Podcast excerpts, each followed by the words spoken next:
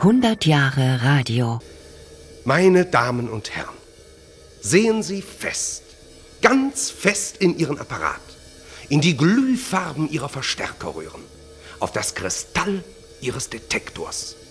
Ich zähle bis drei und auf drei sehen Sie mich alle. Achtung, eins, Hörspiel. zwei. Die Macht der Imagination im Radio. Achtung!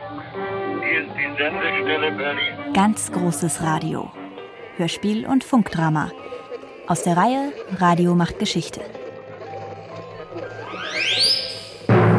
Bereits ein Jahr nach Sendestart im Herbst 1924 spielt das erste Hörspiel im deutschen Radio quasi mit sich selbst, mit dem aufregenden neuen Medium, in dem so fantastisch viel möglich scheint. Zauberei auf dem Sender von Hans Flesch. Frankfurt am Main auf Welle 467. Frankfurt am Main auf Welle Die Frau 467. Ist hier und will rein. Nein, ausgeschlossen. Draußen bleiben. Ich weiß auch nicht, was ich machen soll. Frankfurt am Main auf Welle 477. will einfach hier Was rein. will sie denn, die Märchentante? Die Kinder schlafen doch längst. Ich kann jetzt nicht zum Donnerwetter. Eine Radiogroteske, knapp Main 20 auf Welle Minuten lang. Das Original ist nicht erhalten und wurde, wie auch andere frühe Hörspiele, neu produziert. Ein einziges Märchen. Und wenn es vielleicht nur für ein einziges Kind wäre, das jetzt vielleicht zufällig noch auf ist, Herr Doktor. Meine Gnädigste, das geht doch nicht. Wo kommen wir denn hin, wenn hier jeder machen wollte, was ihm gefällt? Ich glaube, worin die erste große Wirkung eines Hörspiels im Rundfunk bestand, das war, nachdem also der Hörer doch nur gewohnt war, Redner zu hören oder Sänger, die sich so an einem goldenen Schnittpunkt vor dem Mikrofon aufbauten und sich produzierten, das Neue, das Überraschende, was die erste Hörspielsendung den Hörern brachte, war das Gefühl einer Dimension. Alfred Braun, Radiopionier in Berlin. Dort hat 1927 das erste literarische Hörspiel im deutschen Rundfunk Premiere. Wallensteins Lager von Friedrich Schiller. Natürlich bearbeitet und eingerichtet für die Bedingungen des frühen Hörfunks. Mit dem Versuch, eben Dimension, Räumlichkeit ins Radio zu bringen. Dass wir also zum Beispiel aus fernster Ferne äh, vorüberziehende Truppenteile der Wallensteinischen Armee den halben Dreißigjährigen Krieg mit Musikbegleitung aufziehen lassen konnten. Wir hatten ja kein Funkhaus zur Verfügung, sondern unser Senderaum lag im dritten Stockwerk eines Geschäftshauses ganz dicht beim Potsdamer Platz. Wir haben dann Sprecher, wir haben Chöre, wir haben Orchester unten im Hausflur aufgestellt und solche Orchester, die mussten dann blasen, die vier Treppen hinaufsteigen und haben uns damit ein Crescendo gegeben, wie wir es brauchten. Bald erobern überall in den jungen Sendeanstalten Hörspielpioniere Radio Neuland. Neben Alfred Braun in Berlin und Hans Flesch in Frankfurt am Main, Fritz-Walter Bischoff in Breslau, Ernst Hart in Köln oder Eugen Kurt Fischer bei der MIRAG in Leipzig. Nicht selten sind sie in Personalunion Intendanten, Hörspielleiter, Autoren und Regisseure. Der junge Rundfunk hat noch wenige Mitarbeiter und vielen renommierten Schriftstellern wie Künstlern ist das Radio noch suspekt. Eugen Kurt Fischer. Für das Studio des Mitteldeutschen Rundfunks hatte ich eine Gruppe meist engagementloser, aber begabter und vor allem leidenschaftlich interessierter Schauspieler gewonnen, die allmählich zu einem Hörspielensemble zusammenwuchs, wie es übrigens auch Ernst Hart in Köln sich geschaffen hat.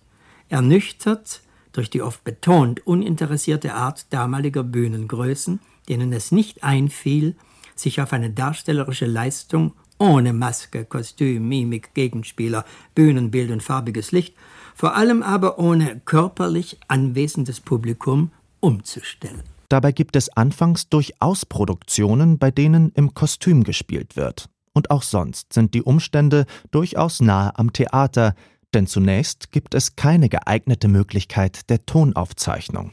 Live und ungeschnitten, inklusive Geräuschen oder Musik, entsteht vor den Ohren des Publikums ein neues Genre. Anfangs noch unscharf definiert, auch Sendespiel, Hörbild oder Funkdrama genannt. Ein Genre, das mit den Möglichkeiten des Mediums wächst. Zu Beginn dominiert neben der Adaption klassischer Dramen die Darstellung echter oder fingierter Katastrophen, die sogenannte sensationelle Richtung des Rundfunks. Sensationen! Sensationen! Die Welt besteht aus nichts, nur aus Sensationen. Der Tag der Katastrophen. Der Tag der Katastrophen. Riesiges Erdbeben in Japan. Das Hörspielwesen entwickelt sich. Seit 1928 sind Mitschnitte auf Wachsplatten möglich, was sogleich mit einigem Stolz dem Hörer demonstriert wird. In Fritz Walter Bischofs Hallowelle Erdball, dem ältesten erhaltenen Tondokument zur deutschen Hörspielgeschichte. Wieder wird das Medium selbst thematisiert. Was die Welle empfängt, die den Erdstern umschnürt, wir senden es aus, es wird vorgeführt. Ein Ausschnitt nur, Momentaufnahme, aber so ist das Dasein, liebe Dame. Es kennt keine Logik, es springt mit uns um. Eins, zwei, drei, der Plumpsack geht rum. Die Hörspielpioniere nehmen das enorme Tempo der 20er Jahre auf. Die neuen, zum Teil schrillen literarischen Formen, die heftigen politischen, sozialen und kulturellen Kontraste, die Widersprüche der Zeit setzen Sie mit den Möglichkeiten des Radios um und schicken Sie zurück in die Welt. Umschalten, umschalten, das Leben in tausend Gestalten, die Wahrheit in tausend Systeme gespalten. Was sollen wir tun? Umschalten. Auch Walter Ruttmann, innovationsfreudiger Filmregisseur, arbeitet 1930 mit Tönen aus der Konserve. Alltagsgeräusche, Musikfetzen und Sprachpartikel, Großstadtklänge und Maschinenlärm montiert er zu Weekend. Elf Minuten Wochenende zwischen Arbeitsschluss und Wiederbeginn. Bitte Döner auf 42, 4-0. Erlkönig. Ein Radioexperiment. So wie schon ein Jahr zuvor, 1929, das Lehrstück Der Lindbergflug von Kurt Weil, Paul Hindemith und Bertolt Brecht. Lindbergh spricht mit seinem Motor. Lindbergh speaks to his motor. Aktuelle gesellschaftliche Themen werden im frühen Radio vor allem im Hörspiel verhandelt. Zum Beispiel 1931 in Ein Werk in Deutschland von Walter Bauer. Gemeint sind die Leunerwerke bei Halle. Ohne eigentliche Handlung will das Stück aufrütteln mit einigem sozialkritischem Pathos, mit Versen, Sprechchören. Das Wort vom Werk geht nicht zu End, das Menschen frisst wie Tiere Gras, das Menschen trinkt wie Meeresfluss. Hör das Gesetz, das neue Gesetz, hör, hör, hör. Schlager schwirrt, Schlagring klirrt, Schlagwort schallt. Schlagzeile knallt, Schlagzeug dröhnt, Schlagoberst versöhnt. Trommel, Trommel, Gong. Ein Zeitgedicht von 1932. Ein Jahr vor dem Machtantritt der Nazis fängt es tatsächlich den Zeitgeist ein, die gesellschaftlichen Wirren, die Versuche individueller Orientierung. Stimmen, Klänge und Geräusche, expressionistische Sprachakrobatik. Fast Hip-Hop, anno 1932. Kinder sind fürs Vaterland, Vaterland ist abgebrannt. Hört ihr die Verräter? Das sind eure Väter. Bringt die neue Lehre, rettet eure Heere. Wo ist sie denn? Wo bleibt sie denn? Es brüllt durch alle Gassen. Das Radio, auch hier wieder im Fokus, wird am Ende seines ersten Jahrzehnts tatsächlich Massenmedium. Die Nationalsozialisten sorgen mit dem Volksempfänger dafür, aber ebenso mit Propaganda und Gleichschaltung. Tick, tock, tick, tock. Da! Der Riese. Der Riese. Der einbeinige Riese mit seinen beiden Krippen. Draußen vor der Tür. Wolfgang Borcherts Drama um den Kriegsheimkehrer Beckmann, der nicht wieder ankommt im Leben. 1947 eines der ersten Hörspielereignisse der Jahre nach dem Zweiten Weltkrieg. Ausgestrahlt vom neu gegründeten Nordwestdeutschen Rundfunk, gedeutet als Aufschrei einer zuvor schweigenden jungen Generation inmitten von Trauma und Verdrängung. Ich habe keinen Mord begangen. Doch, Beckmann, wir werden jeden Tag ermordet. Und jeden Tag begehen wir einen Mord. Das Radio versucht in diesen Nachkriegsjahren Brücken zu bauen. Das Bedürfnis zu reden ist riesig. Als der NWDR seine Hörer bittet, sie mögen für ein Hörspiel ihren Tagesablauf am 29. Januar 1947 schildern, erreichen den Sender über 30.000 Zuschriften. Auch das Hörspiel Träume des Lyrikers Günter Eich erfährt viel Resonanz, wenngleich ganz anderer Art. Am 1. Juni 1949 wurde in Dortmund ein Kind mit zwei Köpfen und drei Armen geboren. Bei diesem Anlass wurde die Behauptung aufgestellt, die Missgeburten bei Menschen und Tieren hätten seit den Abwürfen von Atombomben auf Hiroshima und Nagasaki. Gröning.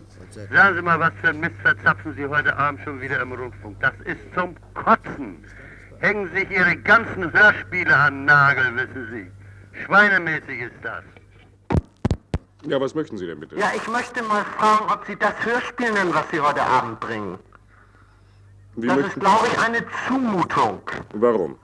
Ja, also das entspricht ja kaum irgendeinem mitteleuropäischen Geschmack, möchte ich dazu sagen. Ein analoger Shitstorm für ein künstlerisches Experiment.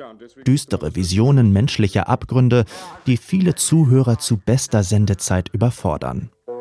Weniger verstörend eine völlig andere Hörspielfacette, die vielleicht auch eher der Erwartungshaltung eines breiteren Publikums entspricht. Neumann, zweimal klingeln. Radiofamilien, die die Hörer im Osten wie im Westen mit Freude in ihre Wohnzimmer lassen, serienweise. Beim Hessischen Rundfunk werden schon ab 1949 am Küchentisch von Familie Hesselbach kleine Alltagsprobleme verhandelt, aber ebenso die großen gesellschaftlichen Themen. Bei Radio DDR kommen ab 1968 die Neumanns zu einiger Beliebtheit. Sie hörten Die Goldene Hochzeit. Eine weitere Folge der Sendereihe Neumann zweimal klingeln. Immer wieder gibt es in den letzten Jahrzehnten Versuche, mit Hörspielen verbindende Radioereignisse zu schaffen, so 1995 zum 50. Jahrestag des Kriegsendes. So haben wir uns nach Leim aufgemacht, eine Wirtschaft aufgesucht und dort das neue Jahr erwartet. Das neue Jahr fing zunächst mit allerlei Alarm an. Wir konnten aber getrost wieder raufgehen. Auch in das neue Jahr sind wir mit Bombenstimmung hineingesaust. Sogar vergessen, dir Grüße und Wünsche für das neue Jahr zu senden? Ein ganztägiges Hörspiel, ausgestrahlt von mehreren ARD-Sendern, eine Montage authentischer Zeitzeugnisse aus dem letzten Jahr des Zweiten Weltkriegs, zwischen Verzweiflung und Fanatismus, zwischen Schrecken und versuchtem Alltag. Da, da liegt jemand. Natürlich ist auch im Hörspiel der Krimi höchst präsent, sehr erfolgreich in den Audiotheken. Ab 2008 wird zeitgleich und bundesweit der Radiotatort ausgestrahlt, inzwischen auch als interaktives Ermittlungsvergnügen. Ach, und Spurensicherung hier. Und wenn die schon an der Strippe sind, ich will einen Haftbefehl für Schenkendorf wegen Krone. Naja, machen die sowieso nicht, wie ich den Laden kenne. Auch für Herrn Schenkendorf gilt die Unschuldsvermutung. Das Hörspiel. Eine originär vom und fürs Radio entwickelte Kunstform. Ganz Ohr, nur auf die Höreindrücke konzentriert, eröffnet es völlig eigene Bühnen, Räume und Welten.